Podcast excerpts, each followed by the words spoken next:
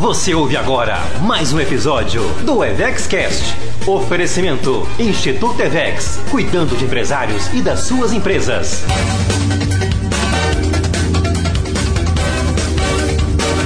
Pois é, gente. Então, hoje nós vamos conversar aqui com o Alberto Martin, que é especialista em linguagem de influência, né, Alberto? Isso. Essa é a sua especialidade. Tem outras, né?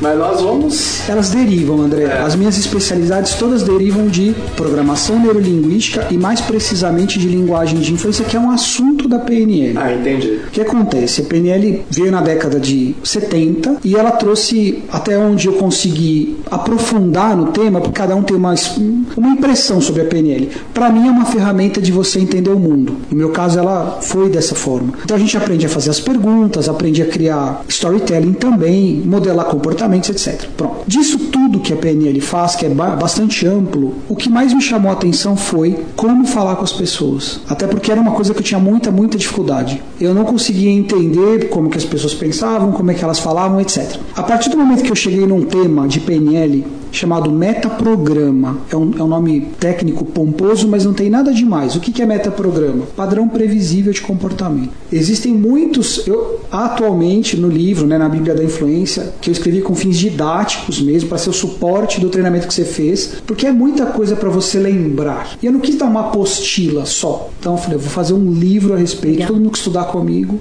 vai ter o livro. Qual o objetivo? De não deixar passar nada. Você ter a técnica aprofundada. Quando você fez, eram sete categorias que eu chamo de essência comportamental. Aqui tem 11. Com isso aqui, você consegue mapear, modelar é uma palavra que o André tem usado. E para mim ela é a mesma coisa, tá? Só pra...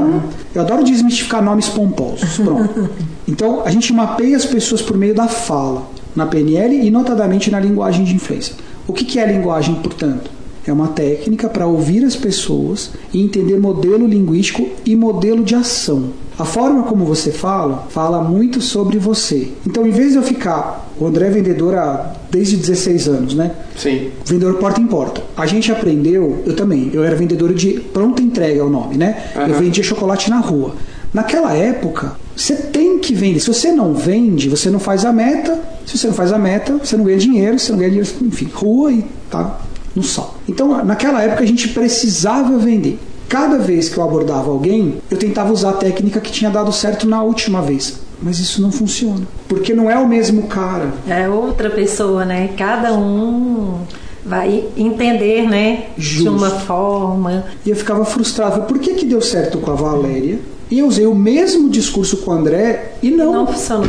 Bom, aí depois de atender tantas e tantas e tantas pessoas, eu comecei a notar que tinha uma forma de falar que era mais bem aceita. Mas não é o suficiente. A PNL, Programação Neurolinguística, nada mais é do que você descobrir qual é a forma de comunicar com você. Como que a gente cria nosso modelo de mundo? É por meio dos cinco sentidos. Tudo bem, isso todo mundo sabe. Então, visão, audição, olfato, tudo bem. VAC, né? Visão, audição, sinestésico. Tudo bem, isso é o modelo. Mas como que eu represento isso para mim? É simples. As pessoas usam uma linguagem que mostra, aponta o que a gente chama de driver. Driver é, é a essência comportamental que tem mais peso naquele contexto. Então vamos dar um exemplo. Que exemplo é salva-vidas. Vocês trabalham muito com o empresário, trabalham muito com a gestão da empresa. Tem empresário, você, e vocês sabem muito de DISC que eu não domino. Eu sei que existe o DISC, mas eu nunca estudei o DISC, nem Truecaller, nem IP, na, na, é PI, nem PI, isso. é. Não estudei. Não estudei isso. Eu sei que é legal, faz sentido demais, mas eu não estudei isso. Vocês que estudaram sabem que tem empresários que você tem que convencer a fazer o que é bom para ele. Ah, a dominância é alta, não sei o quê. Parece um absurdo eu ter que te convencer a fazer o que é melhor para você e para sua empresa. Mas essa é Mas é assim Não que sabe funciona, né? justo. Quando eu descobri isso, que eu podia mapear a pessoa por meio da fala e entender quais são os canais que ela está usando para representar o mundo dela, fez assim, tchim, na minha cabeça. Esse é o jogo. Então o que, que eu tenho que fazer? Te ouvir. Eu preciso te ouvir. Eu não preciso falar o que eu acho. Quando eu comecei a dar aula de vendas, eu fiz um treinamento que tinha uma técnica. Eram três pessoas, como a gente está aqui. O André é o vendedor, a Valéria ia ser a compradora e eu sou o observador. Isso faz sentido, inclusive. O que, que eu tenho que fazer? Observar o André. e tomar nota da estratégia que ele usou para vender para valer. Pronto. A Valéria ouviu, ela vai dizer se compra ou não, é parte do exercício, mas a parte mais importante do exercício era a minha vez. Eu, como observador, ia vender para o André. Pasmem. O que, que acontece? Eu tinha muito sucesso, todos os observadores tinham muito sucesso. Por quê? Porque replicavam a técnica de venda para o vendedor usada por ele. Então o que, que eu faço? Observa o André vendendo para você anota o que, que ele fez, usa a mesma abordagem e ele compra. E ele compra. Mas isso é muito ruim. isso é muito ruim, porque só significa que o André vende como se todo mundo pensasse como ele. É, André fictício, eu sei que você não faz isso. O André fictício vende para as pessoas como se fossem como ele. E não é. Tem até uma frase, né, de respeito, está é, na Bíblia. Trate, não, não está na Bíblia, não, não está. Mas tem uma frase que dizem que está na Bíblia, mas não está, que é trate os outros como você gostaria de ser tratado. E não é. Não é. Não é. Trate os outros como eles querem ser tratados. É, a gente trabalha isso muito forte no DISC. Inclusive, hum. isso é matéria, né? A gente fala que é a regra de ouro, porque a regra de ouro é isso e é o que a gente aprendeu a vida inteira. Trate o outro da forma que você gostaria de ser tratado. E a gente trabalha com a regra do outro. É justo. Que é justamente tratar o outro da forma que ele gostaria de ser tratado. Por isso que a gente trabalha muito forte com o DISC na parte das pessoas entenderem, né? Os perfis de comportamento para poder abordar da melhor maneira. E aí isso para tudo, para venda, para liderança. O que, o que a gente vê é, muito nessa fala do trate o outro como você gostaria de ser tratado é uma arrogância muito grande, porque quem disse que você quer ser tratado como eu gosto? Justo. Esse é o ponto. É? Então, é, é, isso mesmo. Né? A gente precisa entender como que o outro gosta de ser tratado e falar na língua dele. E é isso que você conseguiu mapear. Tô, tô mapeando e ensinando pessoas a fazerem a mesma coisa. É por propósito. Eu sei que tá clichê, todo mundo fala de propósito, mas eu tô dizendo isso porque foi muito recente que aconteceu. Eu fui fazer um curso de hipnose com o Thiago Porto, que além de ser um profissional espetacular, é, é um ótimo professor.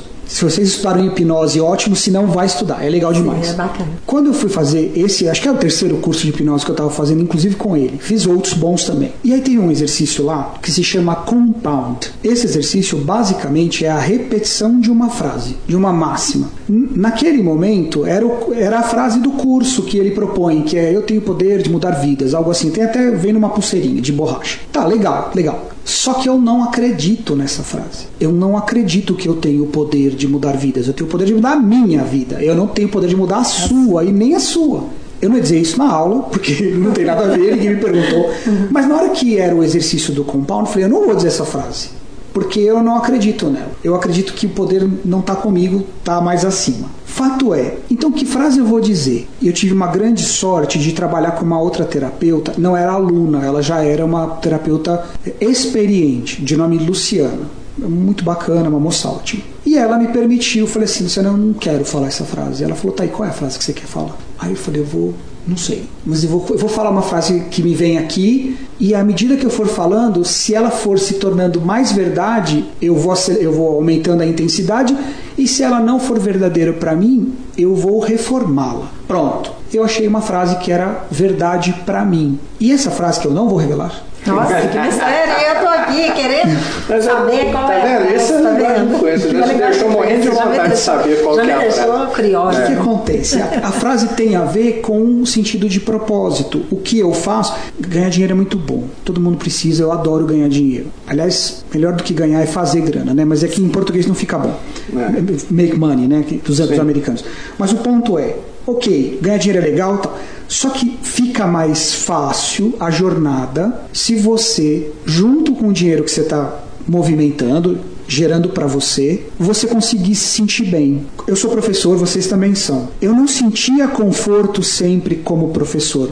Eu tinha uma auto é, exigência elevada de entregar tudo aquilo e a forma como eu validava a minha entrega era pelo feedback dos alunos. Só que isso é ingrato.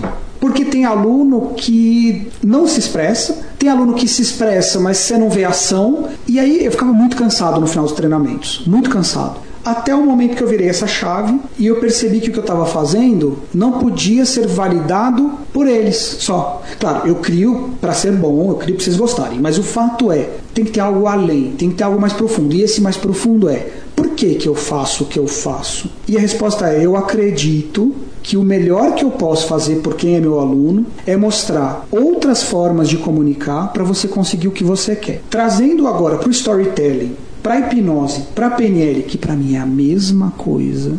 Como assim, Alberto? Hipnose, hipnose PNL, storytelling, para mim são irmãs, todas. Se você domina o storytelling, você coloca a pessoa no estado de autossugestão, que para mim hipnose não passa disso, estado de sugestionabilidade.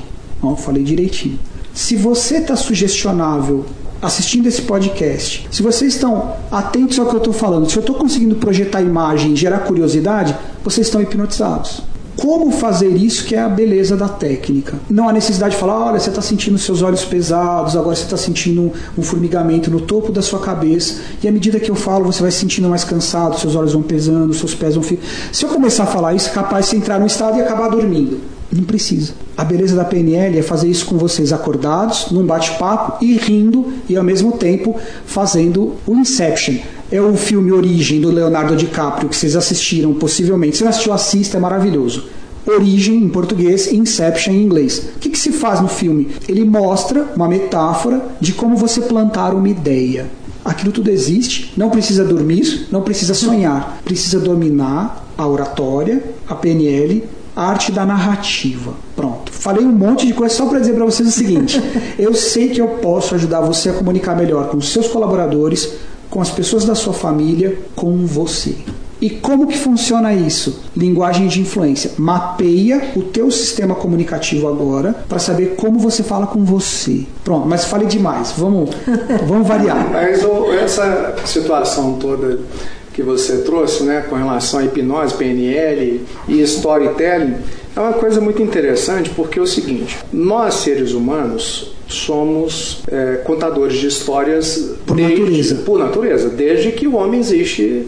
A gente vê até é, naquelas pinturas rupestres uhum. que aquilo é uma história contada. É isso. Né? Da é época isso. dos nossos ancestrais que viviam nas cavernas. Né? Nós estamos falando aí de, é, sei lá, é, algum 2 milhões de anos, talvez, né? não sei exatamente quanto. Né? O homem moderno é um homem que tem 2 mil anos, sei lá, que a gente passou a viver em. Pois, em, que no, no, tipo de cidade que a gente cidade, vive. escrever, é, né? criar é. escrita e tal. Até bem mais recente, é. pois. Mas o que, Na que comunicação, acontece? ela sempre existiu. É. E a storytelling. Storytelling. A gente cresceu contando história e escutando história. Não é? É. Eu é, me lembro perfeitamente que o João Pedro, né, que hoje é estudante de cinema, que o quanto ele é aficionado por história, né, por historinha. Eu ia para a beirada da cama dele contar a história para ele dormir, ele não dormia, porque ele queria a próxima. Entendi. A próxima. Mais uma, pai, conta não mais uma. Não funcionava com ele contar a história para dormir. Ele queria a próxima e ele ficava assim, ó, igual você falou, de ficar hipnotizado, é isso. ele ficava. E a hora que acabava ele, mais um. Pro final, né? Então, vai dormir. É, vai dormir. Vai dormir, menino. Agora não tinha chega. mais jeito, acabou o repertório Agora hoje. acabou. Né? Mas o que eu falo é assim, a, a, a história, ela fascina. É, né? ela O cinema. né?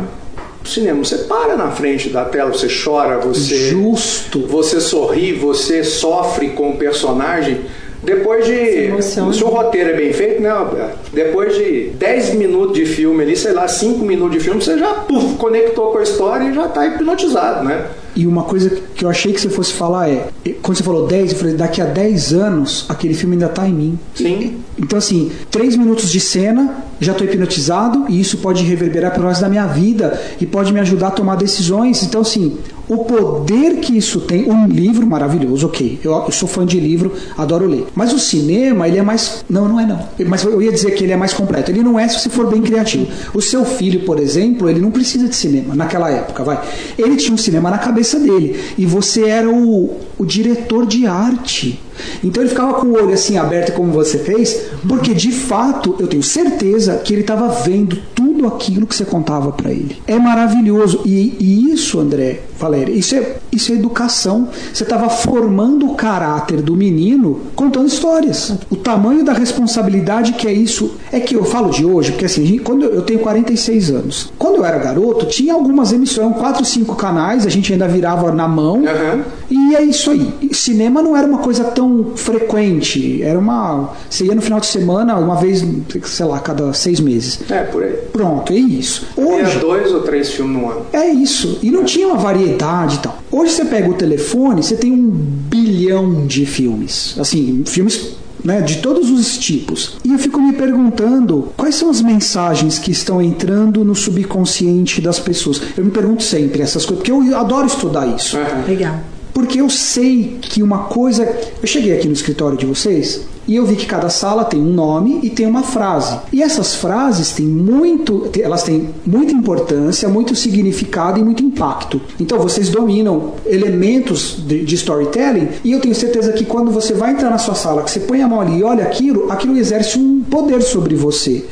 Isso faz todo o sentido do mundo. É, não só a sala, mas, por exemplo, você tem um amuleto, um anel, alguma coisa, uma corrente, e antes de uma apresentação, você se energizar com aquilo. Isso é um elemento de ancoragem tátil, né, sinestésica Sim. que a gente usa em PNL. Fato é, esses livros, esse conteúdo, ele vai todo para o seu subconsciente. A coisa mais poderosa que a gente pode fazer por nós mesmos, primeiro contar boas histórias, ouvir boas histórias, mas o mais poderoso, eu estava pensando isso hoje de manhã, é saber entender as histórias que você conta para você. Em PNL tem um negócio que a gente chama de metamodelo de linguagem. Vocês sabem o que é isso? Nada mais do que investigar. Então eu falo uma frase qualquer, por exemplo, o André gosta de filme. Tá, mas qual filme? Quem disse para você que o André gosta de filme? Porque com base em que você vai criando esses desafios no sentido de desmistificando, se não vira uma, uma verdade. Ah, o André gosta de filme, então vamos levar o André para ver um filme romeno da década de 70. Talvez ele não goste, sei lá, qual é o gênero de filme que ele gosta. O ponto principal sobre o que eu estou falando é, a gente tem diálogo interno, todos nós. A gente é aquela voz, é a gente falando com a gente. Ah, isso vai dar certo, isso não vai dar certo, eu tô com medo disso, eu preciso investir naquilo.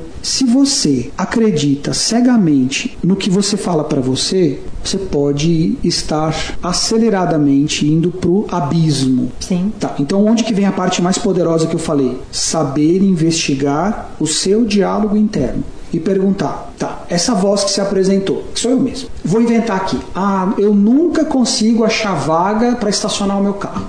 Pronto, nunca. Quantas vezes você já fez isso? E com base em que você garante que hoje você não ia achar vaga? E se você procurasse um estacionamento? E se você for de Uber? Tá, o resumo da ópera é: se você é capaz de ouvir as histórias que você conta para você e conseguir desmistificá-las, desafiá-las, você será capaz de fazer o update do seu software. É isso que eu queria te contar, fez sentido para mim. Qual software você está rodando agora? O André, vou chutar que você tem. Vai, você é o 45. Pronto, você tem 45 anos, eu não sei, mas para mim agora é. É mais. Inverte. Inverte. 54? 54. Nossa, você tá bem pra caramba. Obrigado. Então você tá rodando o André 5.4. 5.4. O André 5.4 vai super bem em um monte de contextos. Em outros, Talvez não. Significa que a extensão precisa de update, de atualização. Se você não souber fazer isso, você estará fadado a acreditar que você não fará A, B e C bem, mas que você é ótimo em 1, 2 e 3. A beleza que eu quero transmitir é: você, eu não acredito que a gente seja ilimitado. Isso para mim é muito, tá? Eu não acredito mesmo talvez seja uma falha minha, eu preciso de update nessa extensão. Mas eu acho que a gente tem um, a gente tem um alcance aqui no planeta. Pronto. Só que esse alcance não é aquele que a gente acredita hoje. Por isso que a gente tem professores, coaches e etc. São pessoas que têm um outro ponto de vista e são treinados para te ajudar a chegar em lugares que você acredita não poder. Faz sentido, amigos? Total isso? Total. Sentido, né? Então a beleza final é aprenda a investigar os seus pensamentos. Eu queria dizer isso eu me preparei para chegar aqui e poder dizer isso também. A coisa mais poderosa que você pode fazer por você é entender que você não é o seu pensamento, ele não é uma verdade absoluta e você pode transformá-lo usando ferramentas de metamodelo de linguagem que nada mais são do que desafios. Roberto, é, tudo isso que você está falando né, faz total sentido e é muito bonito. Eu gosto demais né, dessa área da comunicação humana, do relacionamento interpessoal do da, o impacto que eu causo na pessoa quando eu estou falando com ela. Né? Vem muito do DISC, no nosso caso, isso, né? que você falou e também mencionou. Mas eu queria agora trazer isso para uma realidade que é assim: tornar isso palpável para o nosso público, que é o empresário. Sim. E aí é, tem um detalhe que muitos empresários não percebem, que é o impacto do que eles falam no dia a dia, nos colaboradores deles e nos clientes, nos fornecedores, ou seja, todo mundo. Uhum. Uma das coisas que eu trago sempre para os empresários é o seguinte: olha, você na sua empresa é autoridade máxima. É referência. Você é referência. E sabe aquela brincadeirinha do sigo mestre? Sim. Aquela brincadeirinha, ela acontece automaticamente dentro da empresa. Então, se eu sou o dono da minha empresa e eu falo assim, eu não gosto do Alberto, meus colaboradores automaticamente não vão gostar do Alberto. Ou no mínimo vão ter uma pulga atrás do do pulga atrás do orelha do Alberto. E o Alberto pode ser um cliente. Então aí o empresário vira e fala assim, pô, meu Alberto é chato pra caramba. Não, não é verdade, tá, Alberto? Não é verdade. Não, a gente gosta muito. Vamos, vamos terminar aqui. Olha, ele, tá querendo, ele tá querendo descontar ainda, né? O que antes ele falou, não é o seu. Não, não mas, é, querendo ô, gente, pelo amor de Deus, lá vai só criação de polêmica aqui, né?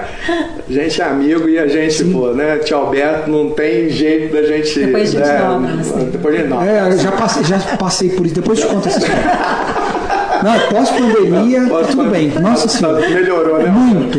Mas, é, então, eu queria trazer isso nessa, nesse contexto que a gente está conversando, dessa importância que o empresário, da atenção que ele precisa dar. Você falou da questão de ouvir o próprio diálogo, mas também de ouvir o que ele está dizendo para os outros. Sim. E avaliar, pô, será que hoje aquilo que eu falei na reunião, o que, que isso vai causar? O que, que, que resultado que vai dar? O cliente que saiu e eu fiz um comentário, como que eu, como eu conversei com aquela pessoa e os meus funcionários estão olhando, o que, que a gente pode André, trazer disso para Isso aí ganha eleição, perde eleição, ganha contrato, perde contrato, ganha casamento, perde casamento. O que você falou, as pessoas não têm dimensão. Eu sou casado, vocês são casados há, há muito tempo. Isso prova que o relacionamento foi forte. Porque eu tenho certeza, vou falar de mim, né? Tenho certeza que eu disse coisas que podem ter ferido a minha esposa. E acontece às vezes ela dizer algo que eu também não gosto. Só que a gente perseverou, a gente falou: não, tudo bem, é, vou trabalhar, vou conversar com ela, vamos resolver. Só que às vezes, dependendo do momento dessa pessoa, ela pode não ter uma segunda chance. Trazendo para o mundo do empresário que você está falando, que é super relevante, as pessoas não estão habituadas a ouvir o que sai da boca delas. E o que você está falando é muito importante, porque não adianta eu dizer, não, essa aqui é uma empresa voltada para alto desempenho, só que eu não sou visto como um cara de alto desempenho, então a minha empresa nunca vai ser de alto desempenho. Enfim, a imagem e o exemplo que é o que é a maior educação que existe é o exemplo. Tudo bem. Sim. Pronto. Então você fala, por que, que não está dando certo? É que assim, parece até clichê, mas não é. A empresa, ela é retrato do dono. Eu sei que vocês sabem disso, vocês vivem isso até mais do que eu. Vocês têm muitos empresários com quem vocês trabalham. A empresa é a cara do dono. Se você já tentou um monte de coisas e não deu certo, eu sempre vou falar, dá uma olhada em você, na sua liderança, no que você fala, no que você vibra. E não adianta você fechar a boca e ficar se policiar. Eu não gosto desse termo policiar. E vou explicar rapidamente o porquê. O policiar significa que existe alguém vigiando no sentido de controle. Boa, isso. Quando você Controlando. controlar. Eu gosto de usar essa metáfora para os alunos e vou expor aqui. Eu digo que o autocontrole é como você forçar o seu braço em cima de uma mola. A hora que o braço cansa, a mola pula na sua cara. Então, mais do que controlar é dominar. Tá, e qual é a grande diferença? A diferença é que quando você policia, você quer fazer, mas não faz. E aí você entra em conflito. O conflito é a base de todas. O conflito é a base de toda compulsão. Pronto, conflito é base de compulsão. Então, se você quer fazer, mas não pode porque vai ter problema, você entra em conflito interno e você vai acabar fazendo. O domínio é ouvir-se e atualizar-se. Então, se você não tem resultado como empresário, a gente estava tendo uma conversa antes de entrar aqui na Sim. sala com a Valéria e ela falou uma coisa, o André estava junto, isso, a gente estava conversando nós três e não é só, não são só as etapas, cada etapa tem, é que você usaram um termo, você falou coisas penduradas, você, você falou isso, sim, tem um monte de coisa pendurada em cada etapa e faz todo sentido. Sim. Não é feijão com arroz, cada etapa tem um, tem um universo ali. Por isso que dar aula para um empresário, conduzir empresários, não é algo simples. Exige trazer o pessoal aqui na empresa, ouvi-los e, enfim, conduzi-los. Tudo isso para te dizer, vocês sabem até melhor do que eu. O ponto aqui é: se não está dando resultado no seu negócio, você precisa investigar não só o que você fala, a sua forma de conduzir, mas deixa eu dar uma super dica. Todo mundo que é bom tem algum coach ou algum, algum mentor. mentor por trás. Eu não achava isso, mas eu evoluí. Todo mundo que é bom tem um mentor por perto. Você precisa, por mais genial que. Sim. Não interessa. Por mais genial que você seja. O Elon Musk, ele é visto como genial, o cara que, enfim, um resultado monstruoso. Eu tenho certeza que ele conversa com alguém. O Bill Gates. Provavelmente não é um só. É, provavelmente, provavelmente, não é, não um é uma pessoa As só. pessoas de mais alto desempenho e resultado que eu já conheci até hoje tem em média três. Tem um para empresa, um para a vida pessoal e o outro para espiritual, no mínimo entendeu? Para se posicionar bem. Pronto. E aí aquele negócio, na vida pessoal às vezes tem dois, porque tem um para relacionamento, tem outro para físico. Porque se você tem, por exemplo, um personal trainer, ele é o que seu? É o meu mentor para aquela atividade. É seu coach. É meu é coach. seu mentor pois. também. Não é? Então, um nutricionista. Justo. Não é? Então, nós temos vários, várias pessoas que. Agora, essa questão do. Você falou uma coisa muito legal. Né? Às vezes a gente fica é, lendo e ouvindo determinadas coisas, às vezes não dá o valor adequado para aquilo. Você falou uma coisa aí, olha o que, que você está vibrando, uhum. né? o que, que você está vibrando. Porque tem gente que fica assim, isso não vai dar certo, isso vai dar errado, eu não vou vender, eu não vou conseguir, isso tá não difícil, vai dar, isso está difícil, tá isso está aquilo. O que, que acontece? Exatamente isso, porque é o que você está trazendo, não é isso, Alberto? É isso. Então, quando eu falo que é, até numa das. Eu tenho até um, um, um, post e um slide em um dos meus treinamentos que eu falo assim: que o empresário ele é o porta-voz da esperança, porque ele é o único dentro do negócio dele que não pode perder as esperanças. Se ele perder, acabou. Acabou. Acabou.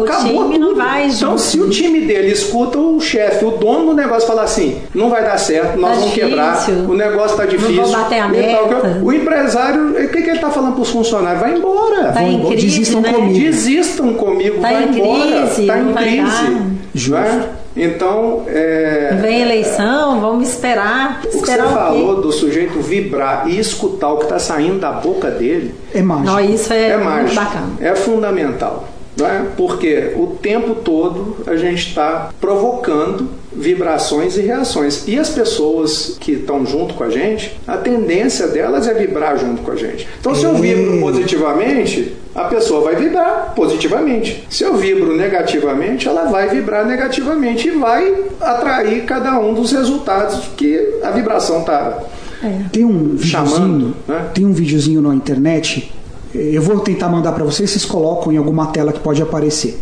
Eu não lembro o nome, são alguns elementos, parece um reloginho, ele fica fazendo assim, tec, tec, tec, tec, fica fazendo isso.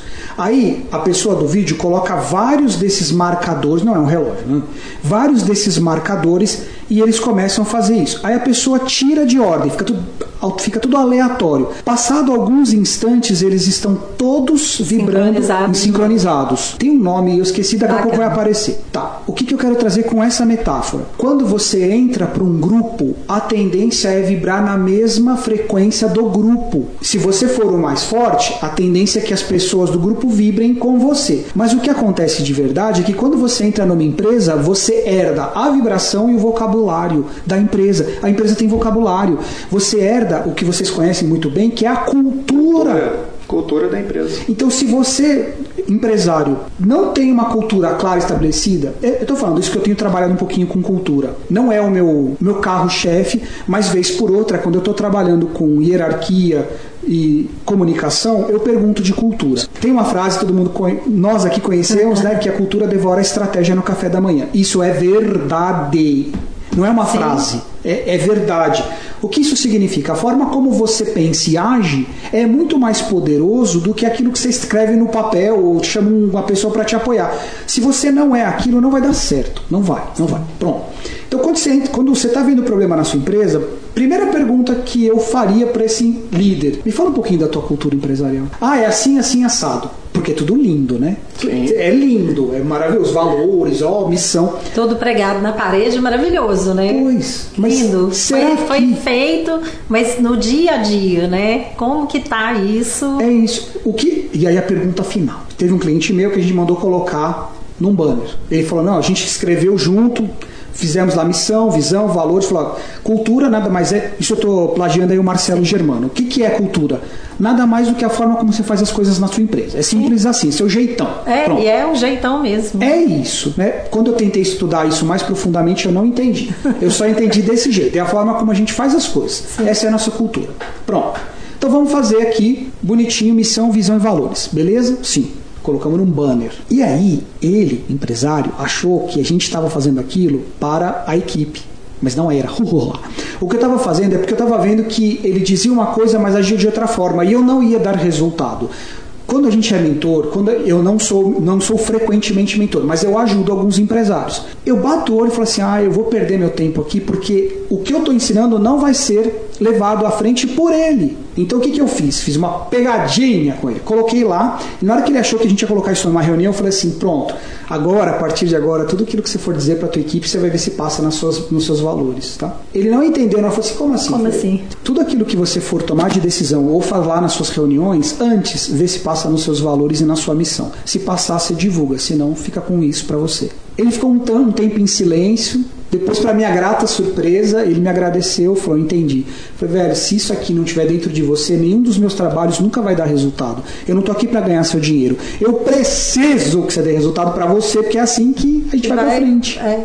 Fiz isso uma vez, não tive coragem de fazer de novo, mas parece ter dado muito certo. E é uma sugestão. Você vai falar alguma coisa, você vai, você vai montar uma, uma estratégia nova, vai ter uma reunião de números. A forma como você vai apresentar, vê se passa nos seus valores na sua missão, a forma como você vai tratar os seus colaboradores, passa aqui. Porque se não passar, velho, você vai ser um incongruente eterno. E se você for incongruente, tem uma outra frase que os seus atos falam tão alto que eu não escuto suas palavras. Eu sei, ah, é frase clichê, mas é verdade. É clichê. que... Você sabe que. Desculpa, Valéria, falei. Não, o que eu ia falar em cima dessa frase que ele falou é isso. É, faça o que eu faço, mas não faça o que eu falo, muitas vezes. Porque o exemplo é muito mais forte do que a palavra. Pronto, tudo. Né? E isso a gente vê nas relações pessoais, empresariais. Que eu ia falar que eu achei muito bacana essa questão de parar para pensar no que a gente está falando, enquanto empresário, enquanto líder. Porque a gente vai juntando aqui, né, vários, vários pontos que foram falados essa questão da cultura, uhum. né? Que no café da manhã a gente realmente come ela. Por quê? Porque o operacional ele não deixa o empresário, a gente vê isso, né, André, todo dia aqui com os nossos clientes, por quê? Porque ele chega de manhã na empresa já está, muitas vezes ele está deixando de lado ali a missão, a visão, os valores, por quê? Porque a operação ela grita mais alto. Justo. E muitas vezes ele não tem alguém que você falou assim, né, que demorou para ver que é um coaching, que é um mentor para poder ajudá-lo a sair de dentro dali daquela é, quando a gente fala né de pensar fora da caixa eu falo, eu brinco até vi né na propaganda essa semana as empresas é uma propaganda de uma cabine para reunião de três pessoas para ser colocada dentro da empresa. E eles, a propaganda era assim: é, pense dentro da caixa. Uhum. Porque, e aí eu falei, quantas vezes a gente precisa de sair fora para poder pensar dentro? Concordo absolutamente, principalmente no sentido de que, ah, pensa fora, pensa fora. Mas espera aí, você já está fazendo o, o, ABC bonitinho? Se você, você não, não tá faz nem o básico, básico, não adianta Isso. você falar assim, ah, eu vou inovar. Para inovar, você precisa ter legitimidade. Sim. E além da legitimidade, você precisa ser exemplo. Então, assim, ah, eu quero inovar aqui na nossa empresa, nós vamos, nós vamos fazer um modelo financeiro melhor. Só que você é um quebrado. Você não sabe isso. Alberto, a gente conversou também sobre isso, né, André? 90%, e olha que a gente tem clientes aqui pequenos e médios, clientes que faturam já milhões aí no ano. Quantas vezes chega aqui e a pessoa, justamente você falou, né? É, por exemplo, tem uma loja física, quero pôr uma loja virtual, quero mudar, abrir um outro negócio e nem aquele primeiro, ele é não tem resultado, ele não sabe. Aí ele quer inovar, mas e aí? Não dá, não, não dá. E, e é uma coisa interessante porque a gente vê o seguinte, né? Eu sempre faço uma associação da empresa com um ser humano. Uhum. Porque a empresa é um ser vivo.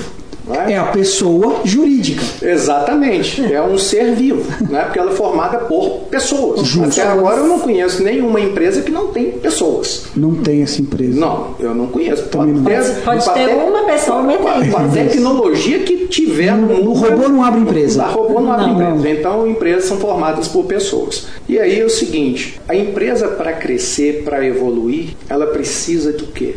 Ela precisa de educação. Justo. De conhecimento. Ela precisa ter dentro dela a capacidade de avaliação. O que, que a gente faz como ser humano? Poxa, eu não estou bem. Aonde que eu vou? No médico. médico. O médico faz o quê? Uma anamnese e um diagnóstico. Ok. A hora que ele faz o diagnóstico, ele fala: Olha, André, você está precisando de vitamina D a falta de vitamina D, você fica muito tempo dentro de um ambiente fechado e tal. Quanto de tempo você tem exposição ao sol? Eu falo, hora nenhuma. Eu fico, eu levanto, tomo banho, entro no carro, venho para o escritório, entro no escritório, saio 8 horas da noite, volto para casa, deito, durmo de novo. Sei. Então é assim, não, Sei. não toma. Então você tem uma deficiência. Ou você vai passar a ficar meia hora entre 10 da manhã e 4 da tarde, que é o melhor horário para vitamina D, você captar, ou você vai ter que fazer uma reposição disso via oral, okay. que não dá o mesmo efeito, okay. mas é alguma coisa. Porque aí há sintomas que você está tendo. É, falta de sono, falta de libido, é, excesso de peso e tal coisa, tudo está derivando dessa falta de vitamina D. Aí beleza, eu vou lá e resolvo. Agora, quando o cara está com problema na empresa e ele fica olhando no espelho e não procura ajuda para ninguém, de ninguém não busca um mentor, não Ou busca seja, um a empresa está passando mal. A empresa está passando é. mal, está mostrando, está dando dor tá de dando cabeça, está dando, tá dando sintoma, tem crise de relacionamento, tem lá conflitos dentro da empresa, o resultado não vem, a venda não vem, e a pessoa fica. Rotatividade alta. Rotatividade é alta. É tudo sintoma. O empresário, o que, que ele faz? Ele fica sofrendo sozinho no espelho é. e muitas vezes não busca ajuda para resolver aquele problema. Então, nessa toada da comunicação, a gente também sabe que, e por experiência, não tanto por estudo quanto você, nessa área específica da, da comunicação, né, que esse é um dos maiores problemas que a gente tem na vida. A coisa da comunicação, você falou, ah, poxa, eu sei que ao longo da minha vida, aqui nós temos 28 anos de casar, 32 de relacionamento. Quantas e quantas vezes a gente fala alguma coisa que afeta o outro? Pois. Às vezes sem querer. Sem querer. Às vezes, muitas vezes sem querer. E dentro da empresa é a mesma coisa. Mesma coisa. Não é? é a mesma coisa, a comunicação falha. As, você fala uma coisa, as pessoas entendem outra. Isso né? é mais comum. E, e, a incongruência que você trouxe, ela é, ela é fantástica, porque ela é nítida. É. Ela é nítida. É o que você falou, não tem jeito. O pessoal fala assim: ah, não, aqui nós somos todos corretos, ah, todos sim, honestos, sim. não sei o que e tal, parar. Compra isso aí sem nota, tá fulano. não tem como. É, ele nem percebe. Ele não percebe. Não percebe, ele não é, sabe. É, é uma Porque coisa... muitas vezes ele não parou para se ouvir. Que é Justo. o que o Alberto falou aqui. Isso aí mata o cara. Se você está ouvindo os primeiros cinco minutos que você entrou na empresa, boa, só aproveitar para. Eu adoro se comparar com a, com a pessoa, faz muito sentido eu comparo com a família. Cada pessoa que entra numa família é um bebê. Funcionar, pode ter 50 anos de carreira, mas entrou na, na, na nova empresa, é bebê. Sim. O que, que é o bebê? Ele é incompetente e necessitado. Ele não tem nada trabalhado e ele precisa de apoio para sobreviver. Então, quantas pessoas entram na empresa, não tem o apoio de uma mãe, e acabam não ficando. Falam assim, não sou, não sou bem quisto nessa família, não fui aceito nessa família. Tá, o que eu quero dizer com isso é, é muito importante ter ritual de receber os novatos, como se fosse a mãe. Tá, e por que, que eu estou te dizendo isso? Porque nos primeiros momentos daquele bebê na empresa, daquele novo colaborador na empresa, ele vai absorver a cultura Sim. E se a cultura já é incongruente, por exemplo, não, a gente é muito bom, nós somos os melhores do mercado. Ah, o fulano acabou de ligar dizendo que deu problema. Ah, dispensa isso aí, esse cara é chato. Não é chato, o cara tá ligando, tá com problema. É seu cliente. Então, se você fala isso, você já tá mostrando pro teu bebê como ele vai ser tratado na família e como ele vai tratar os irmãozinhos dele. E depois fala, ah, nossa, ninguém quer nada com nada. Jovem, você se escuta falando, você só trata todo mundo mal. E é exatamente o que você está falando. Então, esse cuidado de ouça o que você está falando, mas ouça também o que a sua família empresarial está falando. Ah. Porque também é seu, é tudo pai e mãe, né? Então, quem vai dar. Eu, eu fiz esse movimento que eu, eu imaginei como se fosse uma pirâmide. Na base tem os executores, as crianças. As crianças vão apresentar os primeiros sintomas do desalinhamento familiar, hierárquico. O modelo que eu ensino é justamente esse: é observar a empresa como uma família, os bebês, os irmãos, as irmãs mais velhas, tudo mais, pai, mãe, tio, até avô. Até avô. O pai e mãe são os, os responsáveis, os tios são os conselheiros, e os, vai, os, o presidente, muitas vezes, ele é o avô. É, isso é metafórico. No sentido de que o presidente, muitas vezes, ele já não atua no operacional, já é mais uma imagem de conselheiro. Então, muitas vezes, quem, quem atua agora são os diretores, os supervisores e tal. Quem atua é pai e mãe o restante é derivado. E os, os, novatos são as crianças pequenas. Então, você quer saber como está a tua empresa? Observa o sintoma das crianças pequenas. Sintoma comum: irritabilidade, falta de aprendizagem, turnover, né, que é rotatividade. Rotatividade. Está acontecendo na sua empresa? está com um probleminha de hierarquia, está com um problema de liderança. Então a gente escuta isso, mas dos donos, dos empresários, Sim. dos líderes, né? Ah, essa turma não se compromete. Justo. Eles não querem nada com a dureza. É isso. Mas será que eu estou comunicando com eles também da forma não tá. correta e exata? Não estou. Somos escolas diferentes. So, sim. No nosso caso. Gerações totalmente A gente ia pra rua, se vira, se velho. Vira, se, se vira. E não volta aqui chorando, não. Se chorar, você vou rir de você. É. Era normal os outros vendedores rirem da gente, tirar barato e querer. Hoje é bullying. Hoje, hoje é, é bullying. Pois. Então, o que, que faz, né? Não, é uma diferença muito grande, e é da nossa geração para geração Millennium e Y, que está aí é o seguinte: na nossa geração, a gente foi educado para pedir bênção para o padre, para o pai, para o avô, respeitar, é, a, respeitar a polícia, respeitar os mais velhos, dar lugar para os mais velhos no ônibus. E o patrão era o patrão. É, você, pois. É, você não, não, discute com o patrão, não. você obedece, manda quem pode, obedece, obedece quem, quem tem juízo. É isso. E essa geração milênio Y, ela foi tratada completamente diferente. É. Né? É os filhos que viram pro pai, e aí, velho, como é que tá? Né? Meu pai não sabe de nada. Coroa, velho, não sei o que e tal. né? Turistas dentro de casa que acha que tá no hotel, cinco estrelas, que tem roupa lavada, comida na mesa, quarto arrumado, banheiro arrumado, quer dizer, não tem que fazer nada, pois não é. tem responsabilidade nenhuma com nada. Não todos, né? Mas, e aí vai pro mercado de trabalho.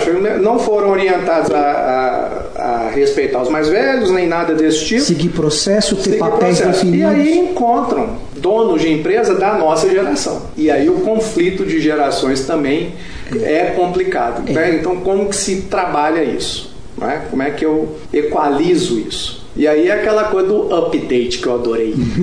Eu adorei. Vamos fazer atualização de software. Adorei. Vamos fazer. A gente tem que fazer. Tem que fazer. Tem que fazer. A gente tem que fazer, sabe por quê? Porque os caras nasceram desse jeito. E não vamos mudar eles. Não vai mudar então, os caras. Nós temos que fazer update. O tempo dá para fazer. Dá né? para fazer. Dá para fazer. E aí vamos entender como é que eles, que eles se relacionam, o que, que eles se preocupam. Eu falo assim, gente, esse assunto é um assunto tão maravilhoso, né? Comunicação, relacionamento interpessoal, é uma é coisa, é uma coisa fantástica. E essa questão vocês, é, do update, né? É, como que o empresário, que né, no caso o nosso público aqui, mas Alberto trabalha com os líderes também, empresários e líderes, né?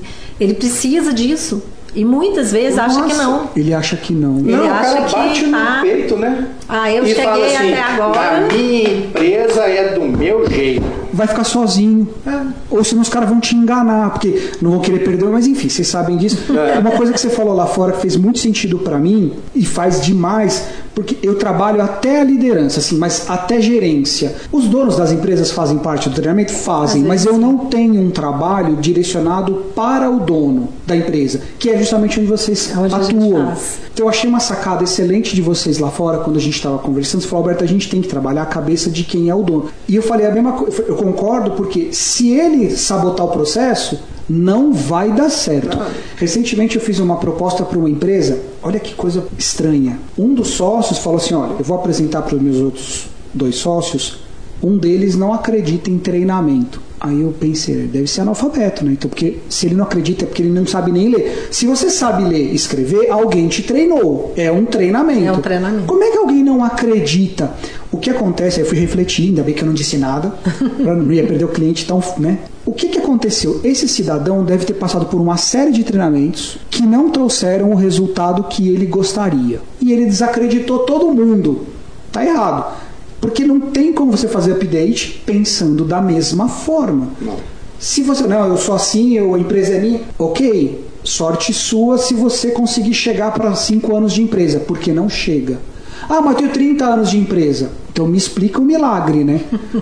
Possivelmente ele deve ter um corpo de diretores ali que estão fazendo tudo e mais um pouco para aquela empresa sobreviver. Porque é o que a gente está falando. Os mais novos, bem ou mal, eles foram educados para ter resultados mais rápidos. Sim. O que, que, é, o que, que é o resultado? Se vende muito em filme que, ah, tem 18 anos, já tem uma empresa de um bilhão de dólares. Criou o YouTube, ele criou o WhatsApp, e as pessoas, ah, eu também vou criar. Gente, foi um em um milhão. Sim. Tem- acontece, Sim, acontece. tem um Pelé. Tem, tem. Né? Um Pelé, um Michael Jordan, Justo. um Um Neymar. Neymar, um. Né? É, Uai, gente. é, Tem, no, mas- no mercado empresarial também tem. Tem. Né? Tem Também um Elon Musk. Um Elon Musk. É, e aí Um Bill você. É. tá na sala. E, eu, po- e ele pode ter 18 anos, pode ter 30, pode ter 50. 60. Mas o que, que ele fez para poder conseguir ele ter aquele resultado e aquele sucesso? Pode ter certeza que não foi. Não nada. foi. E não foi sozinho. E nem foi sozinho. E nem foi sozinho. Com certeza. Não, o E nem cara do foi. Facebook, né? O Zuckerberg lá que criou um império, mas tinha dois caras que apoiaram.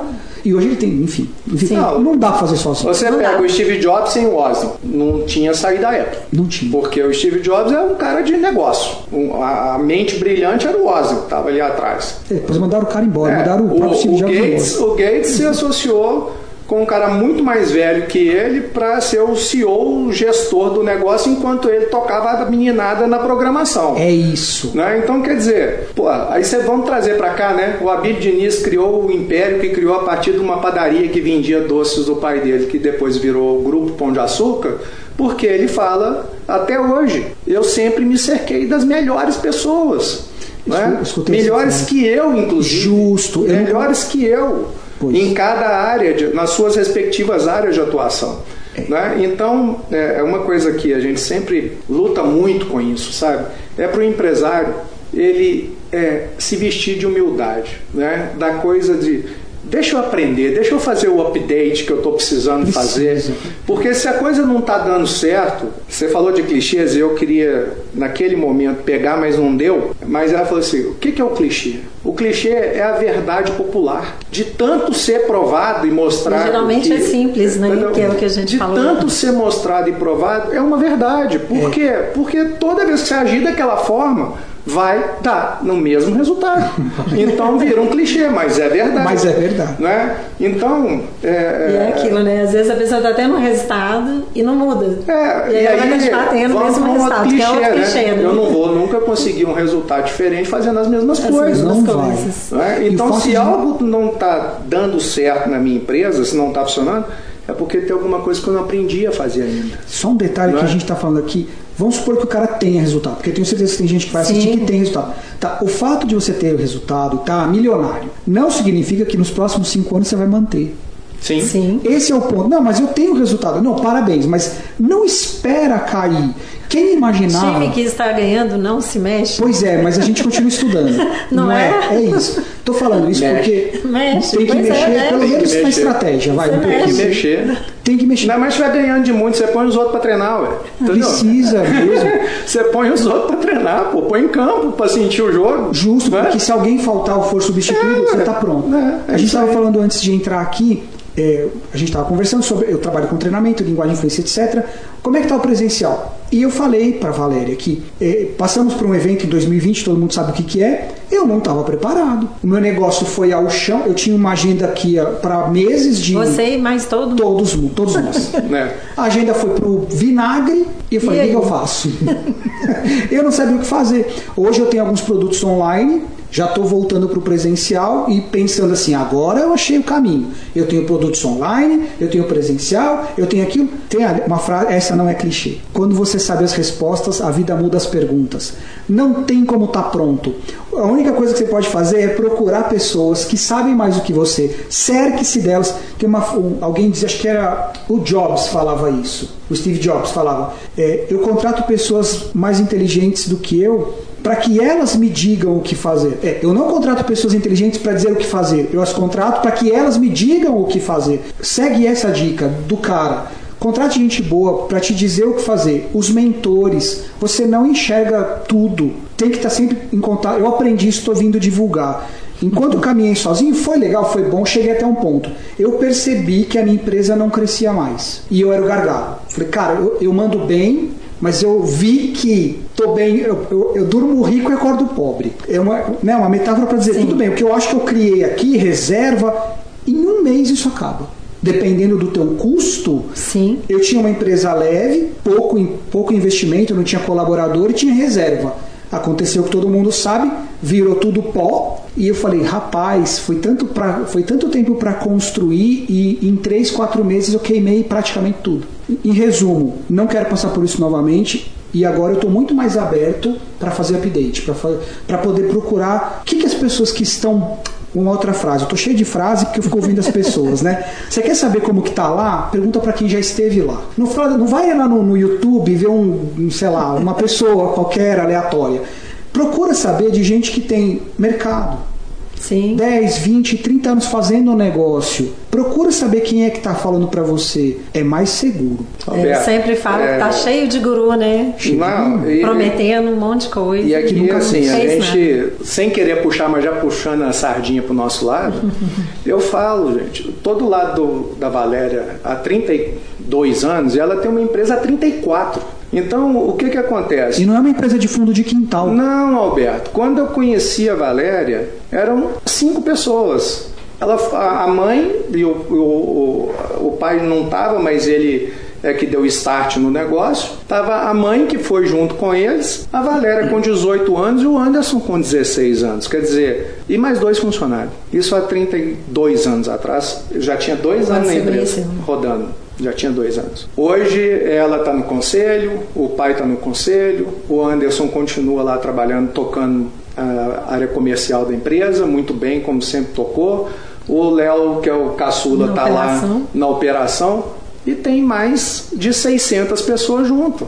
E mais Tinham dois profissionais quando eu conheci Na direção hoje, né? né? O presidente, Aí executivo. Tem diretor, Então- presidente, executivo de mercado, Profissionais contratado, contratados Profissionais. para. profissionais contratados E que a gente para fala, olha, vai fazer melhor do que a gente. E Vai feliz. agora o, que, o ponto que eu Entendeu? queria chegar é o seguinte: quando se eu sou um empresário, e aí eu vou falar assim, eu tenho a chance de ter do meu lado, encostado em mim, como minha mentora, uma pessoa que tem 34 anos de empresa, que a empresa tinha dois funcionários, hoje tem 600, que tem essa estrutura. E que viveu e que- vários e momentos. quantas crises em Quantas? 34 anos nesse país? Até plano Crises cruzado, plano colo, cara, risco de poupança, tudo. Fiscal de Sarney, putz, cara, tudo, Tudo, que você tudo. pensar e imaginar, passou. E eu falo que são teve- muitas crises, né? É, e fora as teve momentos econômicas, assim, as políticas, da própria empresa de crescimento. Justo. As né? dores do crescimento. As dores do crescimento em várias etapas. Que eu falo que toda empresa ela tem problema sempre. Se Sim. você não quer ter problema, não tem uma empresa. É. Não sai de casa, né? É, mas o que, que vai mudando? O nível de complexidade. Sim. Problemas com pessoas você vai ter. Se você tiver cinco, se você tiver mil. Vai mudar a complexidade, não É. tem jeito. E aí você precisa problema, de né? estar com a gente te ajudando. tempo Para poder pensar como melhorar, né? E aí, assim, eu, quando você fala, né, de ter é, pessoas que passaram por lá, Isso. você vai. Vamos, isso é um exemplo que eu adoro. Vamos subir o Everest? Não, eu não quero.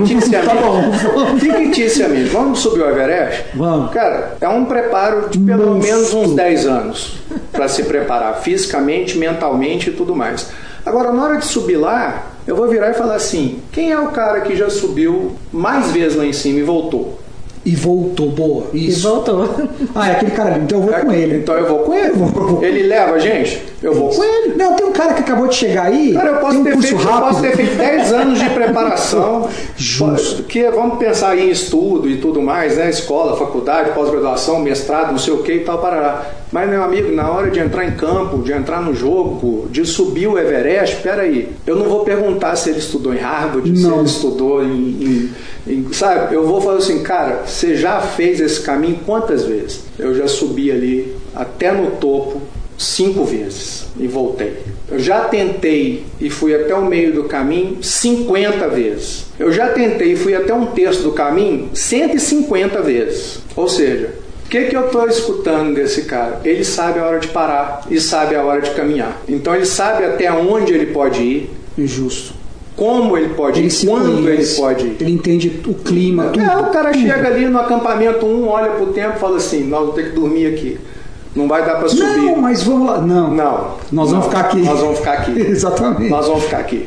Né? Então é isso que muitas vezes a gente não tem sozinho. Não tem. né? Não sabe a hora de parar, a hora de andar, com quem andar, com quem parar, que tipo de eh, ferramenta, de equipamento que eu vou usar para aquilo ali naquele momento, quem que são as pessoas que eu preciso ter comigo para me ajudar. Ah, pô, eu vou fazer uma subida dessa.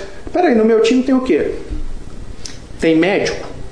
Tem paramédico, tem alguém Socorrista, o que for, enfim. né? alguém que vai ajudar no transporte do negócio, uma equipe, né? um time. Quem que é esse time que está comigo nessa subida Uhum. desse Everest? Né? Então, é, essa metáfora eu gosto muito de usá-la, porque ninguém vai sozinho, cara. Isso que eu ia perguntar, depois a gente pesquisa. Será que alguém subiu o Everest sozinho? Não sei. Vamos, vamos pesquisar. Vamos pesquisar. pesquisar. Eu acho E voltou, improvável. né? E voltou. Subiu um monte. Subido um monte. que foi e voltou voltou. sozinho. Nós vamos pesquisar. Até porque a regra do É não ir alpinismo sozinho. é não ir sozinho. Ah, É uma regra. Sempre tem um louco. É. Mas, É, mas sempre tem um que quebra a regra. A regra é não vá sozinho. Sempre tem É. quem quebra você ia fazer algum comentário logo agora. O que, que você Pois é, acabou que eu esqueci. Mas Não, eu ia falar, era justamente que tem a ver o que o André tá falando aqui, quando você me perguntou da minha frase, da minha porta, Uhum. né? Que enquanto está ventando, não adianta a gente varrer. Justo. E muitas vezes a gente precisa realmente esperar o momento certo para fazer. E é isso que, por isso que a gente fala, de trazer o empresário, por que ele precisa de ter alguém junto. Porque muitas vezes ele quer fazer, mas será que é o momento certo? Pois é, jovem. Pois é, será que vai vai vir a pior, o pior inverno da história? Vamos deixar para o próximo pra gente subir o Everest. O que eu gostei da metáfora Preparar, treinar, né? Ah, mas eu tô preparado. Ah, tudo bem, você pode estar, mas o tempo promete tempo. ser uma coisa horrível. Deixa. Não, não tem jeito. Não tem. Não tem. Você falou uma coisa que eu achei muito, muito interessante. Eu não imaginava que você ia chegar no final, que era o seguinte: você falou, ó, o cara subiu cinco vezes. Ele subiu até a metade, mais 50. E ele subiu o primeiro terço, não foi esse o termo É, que um- você um usou? terço, é. Pronto. 150 vezes. Eu não tinha pensado nisso. Eu pensei que se fosse parar no. Eu subi desses cinco vezes. Não, mas não é isso. Ele teve que saber parar 200 vezes. Ele soube, por isso ele conseguiu subir a 5. Isso fez muito sentido pra mim, pelo que vocês estão falando. Tem hora que não dá pra ir à frente. Por mais que você ache que não, mas eu. Cara, espera, espera. E quem que vai te dizer. Se prepara melhor. Se prepara ir. melhor. Você pode estar preparado, mas sua equipe não tá. A nevasca vai ser horrível. Olha, alguém quebrou a perna na nossa via, nós vamos ter que carregar o cara nas costas. Não dá, espera. Então isso foi, foi muito legal. Eu não tinha ouvido, e eu adoro histórias. Então é, é raro eu não conhecer uma história. Enfim, a tua metáfora ela foi muito boa pelo desfecho. Esse cara também não deixou de subir 150 vezes. Vai, subiu o primeiro terço. E quantas outras vezes ele não foi? Não saiu Ele nem, nem da saiu, base. pois muito legal. Eu gosto de história pela amplitude que ela dá pra gente. É claro que eu vou carregar essa comigo. Falo, cara, que legal. E eu, a partir do momento que você entrou, que você recebe uma metáfora como essa, o que, que eu vou fazer? Eu vou passar ela pelo meu crivo de quantas vezes eu já subi esse desafio? Quantas vezes eu cheguei lá? Será que vai ter nevasca? Isso faz muito sentido pra mim, porque às vezes eu me. Eu, todo mundo. Eu me cobro, eu poderia, mas será? Será que estava preparado para ter ido? Porque comparar o teu resultado com o resultado da- Valéria. Ah, não, a Valéria tem uma empresa com 600, eu vou abrir uma empresa, eu vou ter 600 funcionários. Velho, Será que eu Ó, quero? tem 32 que eu tô junto aqui. É. Eu não tenho na minha memória quantas vezes ela chegou em casa aos prantos falando que nunca mais voltava lá. pois Falava é. assim, pelo amor de Deus, Foram não as vezes conta que mais. a tempestade pegou ela no meio do caminho. E ela conseguiu voltar. E ela Eu conseguiu voltei. voltar. Tem gente que desiste. É. Mas justamente porque eu acho que você volta e te escuta, né? É. Poxa vida, né? Foi um momento ali de estresse, de rompante, que não é fácil. A gente falou isso aqui no início. Gente, ser empresário não é fácil. não, E, e às né? vezes é pesado. É pesado, né? são é muitas- muito pesado. muito- E o empresário sofre muito, né? É, quem Quando já ele- demitiu pessoas sabe o peso disso. É horrível. Nossa. O que nós estamos tocando no assunto agora é a inteligência emocional. A gente estava fazendo esse bate-papo antes. Qual é? Tá, tá na moda, esse- mas tem que estar na moda eternamente. Sim. O valor de você saber usar as suas emoções a seu favor. Quem me disse isso foi o Bruno Adriano. Ele, ele teve com a gente num podcast, num outro. Vou convidar vocês também. E ele foi convidado justamente por falar de inteligência emocional, que eu tinha pouco conhecimento a respeito. E o que ele me falou, que me marcou, foi esse raciocínio. O- que é inteligência emocional? É conhecer as suas emoções e saber usá-las a seu favor. Foi o que você fez. Chegou aos prantos, mas você descansou e conseguiu usar toda aquela carga emocional e falar, eu entendo isso e agora eu vou voltar. E você não caiu no mesmo na mesma casca de banana. Tudo bem, me fez chorar. Dessa vez não vou chorar. Tudo bem, vai chorar por outra coisa. Não importa. Mas agora você conhece tantos caminhos para subir no Everest que você já é uma guia, você já é uma mentora de escalada. Porque fazer curso de internet, qualquer um faz. É, qualquer um faz. Eu quero ver subir mesmo. Quero ver subir. Você está ouvindo EvexCast. Oferecimento Instituto Evex. Cuidando de empresários e das suas empresas. Isso aí, Alberto, você está falando, né? Que é o, o caminho aí do Everest mesmo. O empresário. Por que, que ele precisa, né? Eu, eu tô, adorei essa questão de ouvir, vou passar a me ouvir muito mais a partir de agora. Vamos junto. É, mas a gente tem muitos desafios. Sim. E tem hora que não é fácil. Muitas. horas, né? Mas a gente parar para pensar nos faz enxergar e entender o que? As oportunidades também que a gente tem. E aí o momento certo de ir pro desafio e ir pra Vou voltar oportunidade. Everest. Vou, voltar. Vou voltar para Everest. Vou o cara voltar. olha e fala assim: hoje vai dar bom, vamos subir. Vou subir. E sobe. É a Olha oportunidade, cara. Pois. É a oportunidade. E tem cara que não tem que subir, tem que subir o pico da bandeira. Porque não precisa ser o Everest. Não, é, mas Gente, vamos pensar, aprendendo a andar de bicicleta. Pois. Quantos tombos a criança leva? Já pensou? Tem que pôr rodinha. Se bota a rodinha, vai treinando rodinha. e cai. Cai, e volta. vai cair mesmo. Ok, que tem gente que às vezes toma um tombo e não. E para. E para. E tá tudo bem. E tá tudo Cara, bem, não é pra tá no você. momento dela. Sim, fechou. Fechou. Né? Fato é, antes de você entrar no jogo, aí é uma, é uma pergunta que eu. Bom, o ideal seria: você quer entrar no jogo? Pergunta pra alguém que é mentor e fala: olha, faça meu perfil, eu consigo subir o pico da bandeira? Sei lá. Ou eu já posso subir direto o Everest? Muitas vezes a pessoa fala assim: olha, vamos fazer o seguinte, faz aqueles paredão lá dentro de, de academia, tá bom pra vocês. Você vai ser feliz. Ah, eu vou, vai. Aí a pessoa sobe ali e fala: ah, Pronto, estou fazendo escalada. Já estou feliz. O que eu quero dizer com isso, vocês entenderam, é muitas vezes a gente quer comparar com alguém e quer ter o resultado, mas você não sabe o que aquela pessoa viveu para chegar lá. E talvez você não queira pagar o preço. E você não tem que pagar. Esse é o ponto. Não é todo mundo Bill Gates, não é todo mundo Neymar. Não, E como seria, né, se fosse também? Tem uma frase que diz: se todos fosse- fôssemos Beethoven, não haveria um Beethoven. Não é porque ele se destacou porque era diferente, todo mundo é igual, se bem que não tem mercado para tanto Bill Gates, né? É, mas é, é aquela coisa, né? A gente tem que ser o melhor que a gente pode ser com o que a gente tem de ferramenta naquele momento que a gente está vivendo. É isso. Entendeu? E aí a pessoa olhar e falar: estou fazendo o melhor que eu posso nesse momento, eu estou fazendo tudo para que dê certo, porque aí tem uma outra coisa que a gente usa muito aqui que é o seguinte: tem muito empresário que quer estar certo e não quer que dê certo. Ou seja, ele quer provar para os outros, pros outros que Tá ele vendo? está certo. E o problema é quando esse cara É. quer Daí provar não que escuta. Olha só que coisa bizarra, né? Em PNL a gente tem esse termo, comportamento bizarro. Ele está funcionando no modo pessimista. Aí o que, que acontece? O mentor ou a própria equipe dele fala: não, nós vamos para esse desafio. Só que ele quer tanto que dê errado para mostrar para os outros que ele estava certo que ele acaba se prejudicando. A autossabotagem. Pois é! Se você provar, você perde. Se você tiver certo, você perde. Não é melhor estar errado? Mas não, não é. Para algumas pessoas não é, né? Tem uma frase do Bandler, que é um dos criadores da PNL: se você pode ser uma pessoa melhor, por que, que você insiste em ser você? Tudo bem, parece simples, né? Mas e para abrir mão do que a gente, de quem a gente quer ser, né? Não, eu tô certo, eu sou empresário, eu ganhei dinheiro até aqui. Eu estava lendo um livro, é super clássico, é o Rápido Devagar. Eu não lembro o nome do autor, mas você vai achar, super fácil. O livro é monstro, 600 e poucas páginas, aí eu roubei. O que, que eu roubei? Eu fui escutar o livro num podcast. Tem um podcast no Spotify chamado Merval e ele lê os livros. Pronto. Aí eu coloquei na velocidade 1.8, tava sem paciência.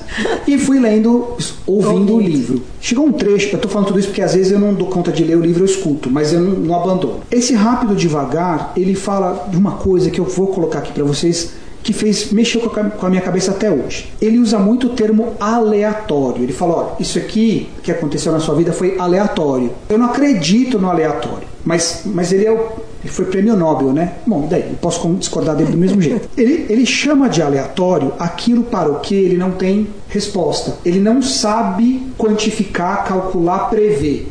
Quando ele não consegue uma fórmula, ele chama de.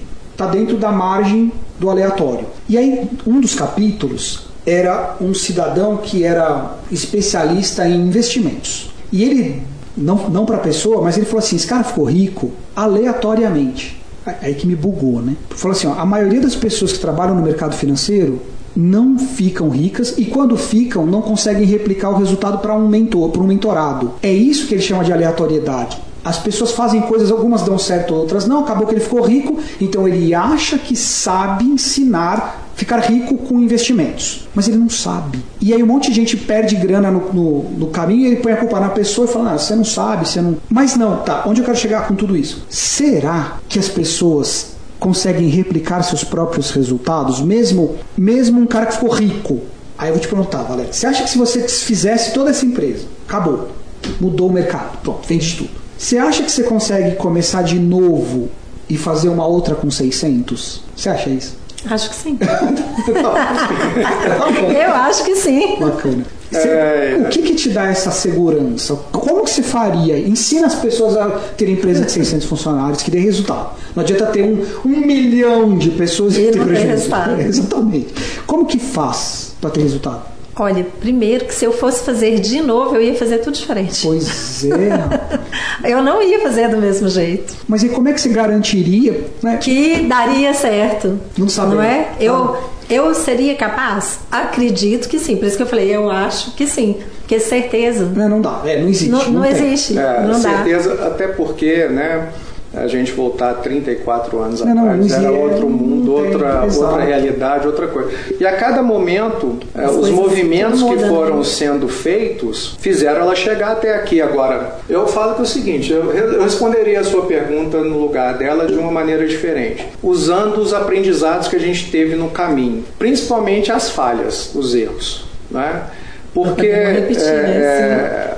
É, tem coisas que, poxa vida, a gente aprende mais com, com certeza, mais com as cabeçadas que a gente dá, com os tropeços que a gente dá, do que com é, os acertos. Porque acerto até você esquece. Se esquece. né? Então, Mas, é, mais um clichê, né? Que é, ou eu mas- acerto ou eu aprendo. é, eu Super acho- verdade. exatamente. É, é verdade. De qualquer maneira eu estou aprendendo. Então, o que que eu vejo é o seguinte, cara, ela subiu as 200 vezes. Não é? E tem muito mais chance. Acho que ela subiu 200, 200 montanhas, não foi a mesma, é, né? o que, Não é mesmo. Pois é, mas tem muito mais chance de conseguir subir de novo Sim, do sim. que alguém que não teve, É, não, é. não passou por esse caminho. Porque aí você cria um conjunto que, aqui no EVEX, a gente. O que que é o EVEX, né? É evolução e experiência. Então a gente não pode, no- na, na ânsia de evoluir, abrir mão da experiência. E também do experienciar novas coisas. Então, a experiência que te trouxe até aqui, ela é um alicerce, é uma belíssima base. Não vai garantir o futuro, Não por isso a futuro. evolução. Justo. Né? Então a gente vai experienciar novas coisas. Agora, com certeza absoluta, quem já passou pelos 34 anos, Tá na frente muitas léguas. com certeza, Quilômetros, com certeza Muito, absoluta. muito, muito. Até porque ser empresário é uma habilidade que se treina. É treinável. É treinável. E a habilidade, quanto mais você treina, melhor você fica. Justo. Não é? Até de antecipar, de antecipar tendências. Ó, Sim. Pelo que eu tô vendo, vai dar um bug ali. Vai. Vamos pra cá. Vamos pra cá. É. Uma coisa que, que vocês têm, a gente tá um milhão de horas falando. Né? Nós já Uma vamos, hora e 17 nós já minutos vamos até aqui. Pro finalização final. daqui a pouquinho. Uma coisa que eu admiro muito em vocês é que vocês são incansáveis. Desde que eu os conheço, vocês já fizeram muitas coisas relevantes. E, e isso para mim é muito importante. Por quê? Talvez vocês não precisassem disso. Talvez vocês, ah, vamos aposentar e vamos viajar pro Caribe, sei lá para onde. Não sei se vocês querem ir pro Caribe. Mas a questão é, vocês não foram para lá semana passada. Vocês, ó, vamos abrir um instituto, vamos trabalhar, porque eu vi vocês trabalhando com coach, eu lembro da Sim. empresa, eu vi isso aí, eu lembro, foi muito bacana. E aí vocês mudaram. Mas não é que mudou porque abandonou, não. Evoluiu. Isso é, meu ponto de a vista. evolução, é a mudança Pois. que a gente vai fazendo. Não é que abandonou o passado. Não, a, gente, a gente sabe fazer isso aqui, mas agora a gente vai fazer isso para cá. Vamos mudar a nossa marca. Agora nós vamos para cá. Agora nós vamos... Aí eu vi vários escritórios. Então a gente- eu acompanho um pouco. A gente está num mundo de Sim. networking. A gente fica sabendo de algumas coisas. E eu disse recentemente e vou repetir para vocês porque elogio que ninguém ouve não tem sentido, né? Isso a gente chama de repercussão positiva na, na hierarquia. Cara, vocês são muito incansáveis. É, Isso é muito bom. Talvez vocês nem precisassem mais, mas vocês continuam investindo. Tem uma pessoa editando vídeo, tem uma sala nova, com uma disposição nova, com produtos novos, com podcast. Onde vocês arrumam energia e vontade para tanta coisa? É uma pergunta mesmo, não é retórico. Por que, que vocês continuaram? Onde vocês querem chegar com isso? Impactar 100 mil vidas até 2025, 2025. gerando 25 mil empregos. É, é um através dos empresários que a gente ajuda a crescer. Muito legal. É isso esse, que te move. É esse o nosso propósito, é isso que move a gente. A gente é, tem, obviamente, que ninguém aqui é hipócrita, a gente gosta de ganhar dinheiro, Lógico. a gente trabalha, num, senão seria uma filantropia. Até para ir para o Mas- Caribe, que a mas gente eu- adora viajar. Pra, né, continuar viajando como a gente viaja. E a gente acredita que o seguinte, aquilo que não se paga, o pessoal não vê valor, então Justamente. é importante, não é?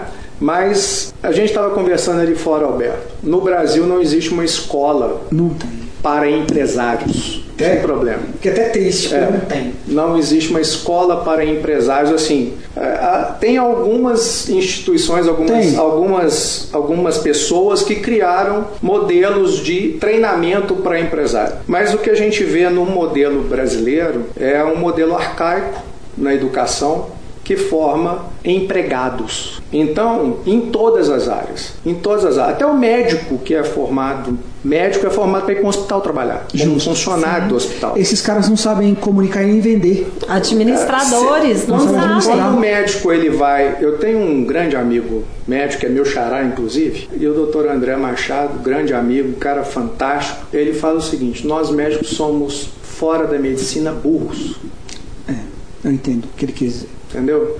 Porque, cara, você passa a vida inteira estudando para ser médico. E aí, de repente, você resolve montar um escritório, um consultório. Virou o quê? Um aprendiz, velho. Um aprendiz de empresário. Justo. E aí vem um abismo, que eu até comentei disso lá, vai haver um abismo. O cara fala assim, "Ih, agora eu tô na beirada do abismo. Porque aprender a ser empresário Não é rápido também. Não é. Mais oito anos de especialização. Não, não vai ter. não tem. E não tem, vai, vai para onde? Pro Entendeu? mentor. É. Buscar um mentor. É isso aí. Então, essa é a, a, a lacuna, o espaço que a gente quer ocupar. Né, e que a gente está ocupando. Esse é o, o, é o espaço. E aí é que dá a energia.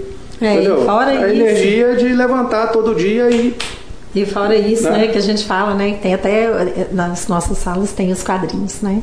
O que, que, é o Instituto EVEX, né? Cuidando de empresários e das suas empresas. Por quê? Porque a gente precisa cuidar do empresário, que é o comportamental, o emocional, ajudá-lo nisso. Sim. Porque né, o dia a dia ali não é fácil. Não. Né?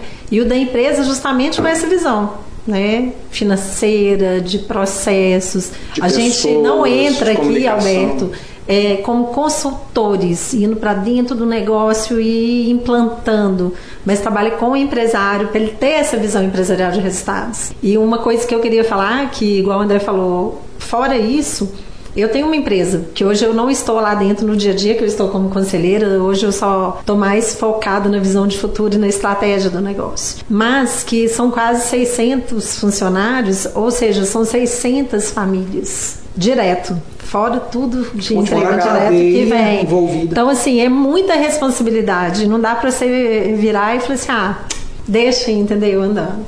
Né? É, e não, às vezes é fácil, né? Igual o André brincou aqui, quantas vezes eu cheguei chorando, quantas vezes, né? Dá vontade de desistir. Dá. Né? Porque não e é fácil. que não tem vontade, eu não conheço. É. Não, será? É, não tem. Não o cara tem fala, não, isso aqui eu nasci pra isso, eu faço feliz todo dia. Cara, isso é super humano. É. Sim. Ah, isso é outra coisa que o povo vende aí no mercado. Eu acho estranhíssimo. Né? Que é o seguinte, né? Pô, se todo mundo fosse fazer só aquilo que ama, uma hora dessa eu tava voando de parapente, eu tava, eu tava no caminho. Eu tava pescando. eu, tava na eu, tava fazendo outra é, coisa, não né? Dá, não é então, assim, realidade, né? é, diferente é você amar o que você faz, porque amor é trabalho. Hum. Né? Quando, eu, quando eu falo que o que me move é impactar essas 100 mil vidas, é fazer um país melhor, porque são os pequenos empresários que fazem, que constroem esse país nosso. Sim. Não são as grandes empresas Não. multinacionais. Não. É 70, mais de São as 72% da mão de obra empregada no Brasil está na pequena e média empresa. O resto sobrou ali 28% para as outras, todas, É. né?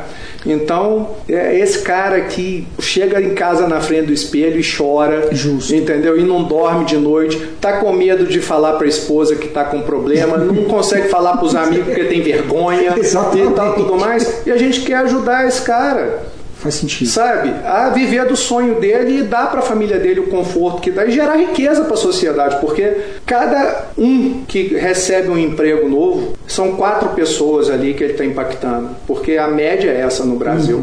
É o marido e a esposa, mais dois, Dois filhos, filhos. pelo menos. E Ou agora tem a, a mãe que a mãe aposentou, que tem aposentou. mais. E vai, mas no mínimo quatro. No mínimo No quatro. mínimo quatro. Imagina ela com 600, são 2.400 pessoas direto nessa história. Então, assim, a gente precisa olhar para isso não com olhar para olhar para o dinheiro. Porque se eu olhar para o dinheiro, amanhã eu não levanto da cama. Ah, não faço. É, Não e vou pensando também que. Entendeu? Não é que eu não gosto do dinheiro, não, mas é porque. Ele é limitado, chega uma hora que você já comprou tudo. O que você vai fazer? e, cara, Bom, eu quero comprar um monte de coisa. Não Eu não também quero mas- comprar um monte de coisa ainda. Não mas cheguei lá, é- não, mas. Eu, eu falo uma coisa que é o seguinte: é, dinheiro é igual um cachorro. Esse igual um não- cachorrinho. Esse É igual um não- cachorrinho. Você nunca ouviu? Não. Você tem cachorro? Tem uma Tem, cachorrinha. Você tem uma cachorrinha. Se você correr atrás dela, o que, é que ela faz? Eu nunca fiz isso. Eu vou fazer. Não. Eu acho que ela foge. Ela foge. Ah, ela pode. Ela foge. Agora, se você correr dela, Ela vem atrás de mim. é o dinheiro, cara. Entendi. Corre atrás dele, ele corre de você. Se você parar de correr atrás dele, vai correr atrás do resultado, do trabalho, correr da produtividade, ele vem atrás de você. Entendeu? Ele vem. Então, assim, não- o foco não pode estar nele. O foco tem que É, o estar. foco não pode estar O nele. foco tem que estar na razão de existir do seu negócio. Qual que é o, o problema que você existe para resolver? É, e Entendeu? pensar. E gostar que... disso, né? E pensar que a gente tem problema, tem, o empresário tem, igual eu falei, com pessoas, com finanças, vai aumentando a complexidade. É. Mas que você precisa também de levar isso de uma forma leve. Isso né? é o pulo do gato. é, é uma frase até de um dos nossos mentores aqui, que é do SUT, né? Que o trabalho o que é a brincadeira de criança. Não, Ó, tá brincadeira do adulto. é, o trabalho é a brincadeira do adulto, né? E a gente precisa de aprender a fazer das nossas empresas é uma forma leve e que não seja esse peso que para a maioria dos empresários a gente sabe que é. É, tem uma frase do, do Bandler também, mais uma vez, falou se não é divertido, provavelmente não dará certo. Uhum. Pois é. Então... E, e, a maioria das vezes não é divertido. Mas com a ajuda de vocês, pelo que eu entendi, é, dá para ser muito melhor.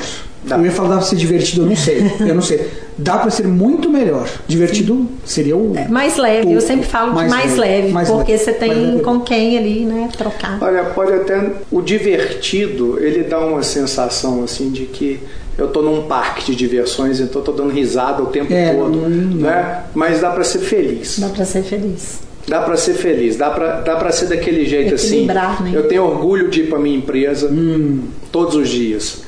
É, é, um ambiente bom, hum. é um ambiente positivo, ambiente é um ambiente bom, produtivo, positivo. é um ambiente que gera crescimento, que gera valor para as pessoas. Vou fazer isso, hoje melhor do que Isso ontem, é legal. Sim. André, você está falando um negócio que eu, eu, entrevisto muitas pessoas, até pelo método do linguagem, que é um método de mapeamento. Quando eu uso esse método para contratar pessoas, embora não seja de RH, muitas vezes eu fui obrigado a fazer o papel de.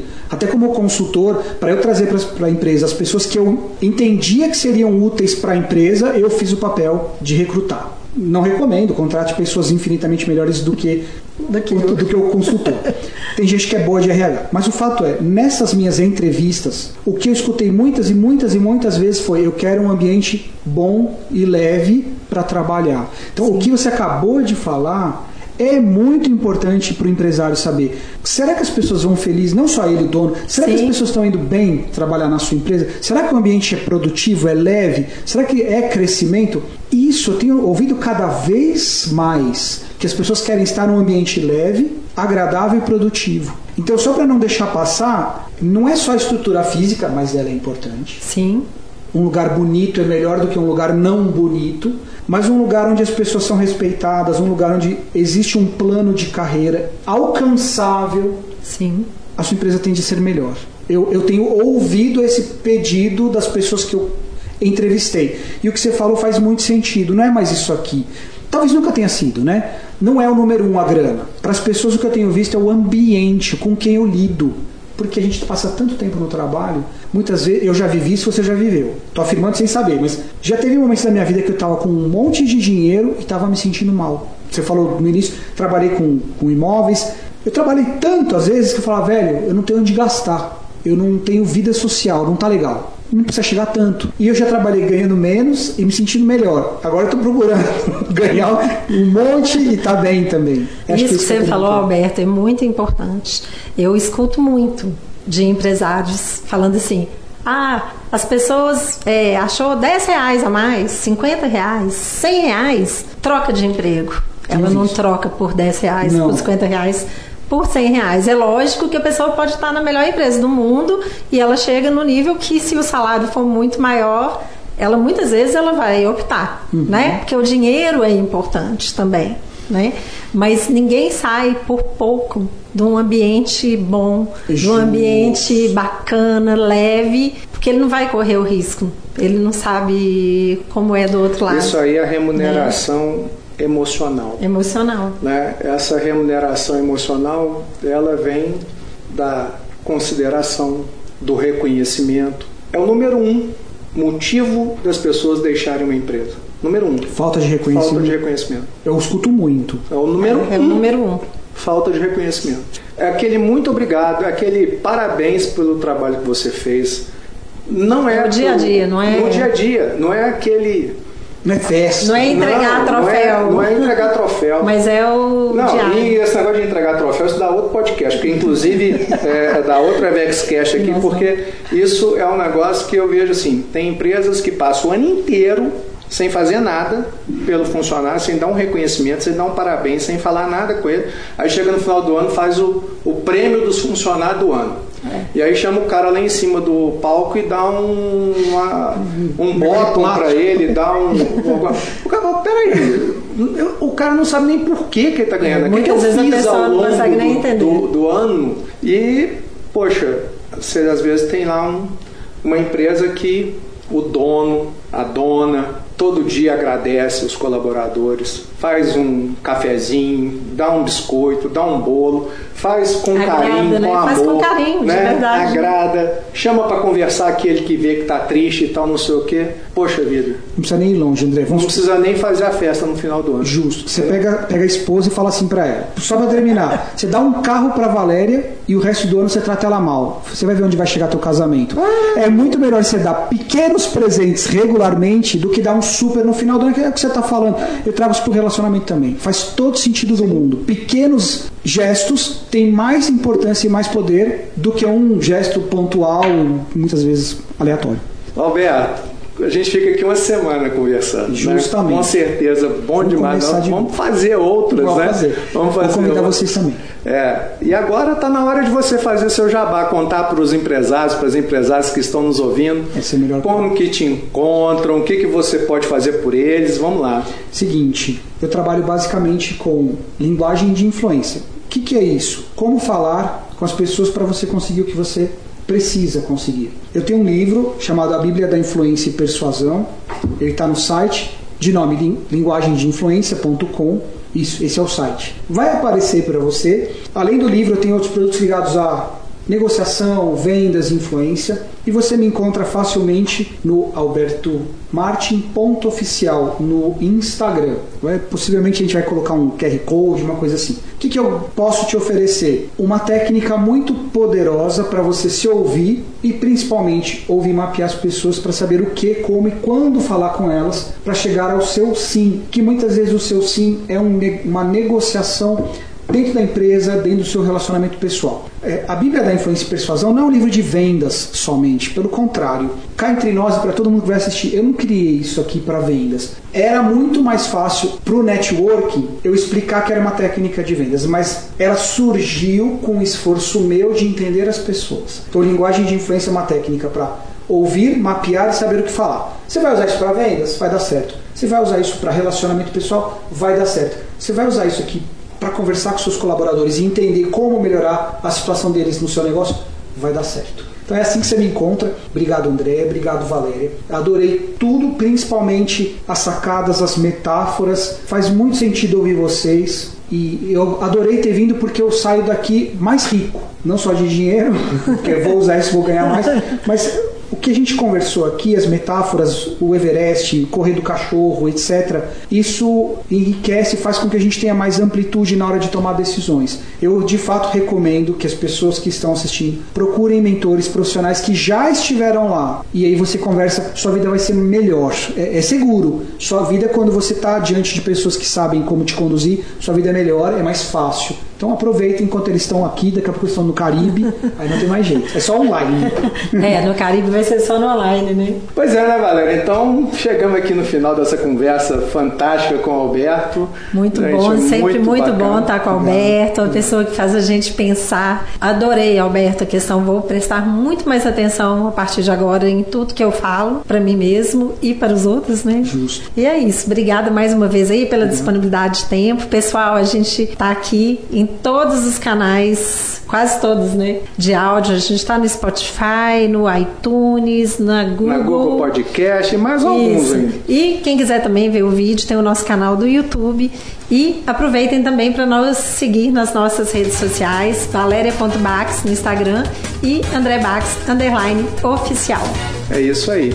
E se você está aqui agora no YouTube nos assistindo, aproveita para poder seguir o nosso canal, aperta o sininho aí para você receber os nossos conteúdos sempre em primeira mão. E vamos para cima.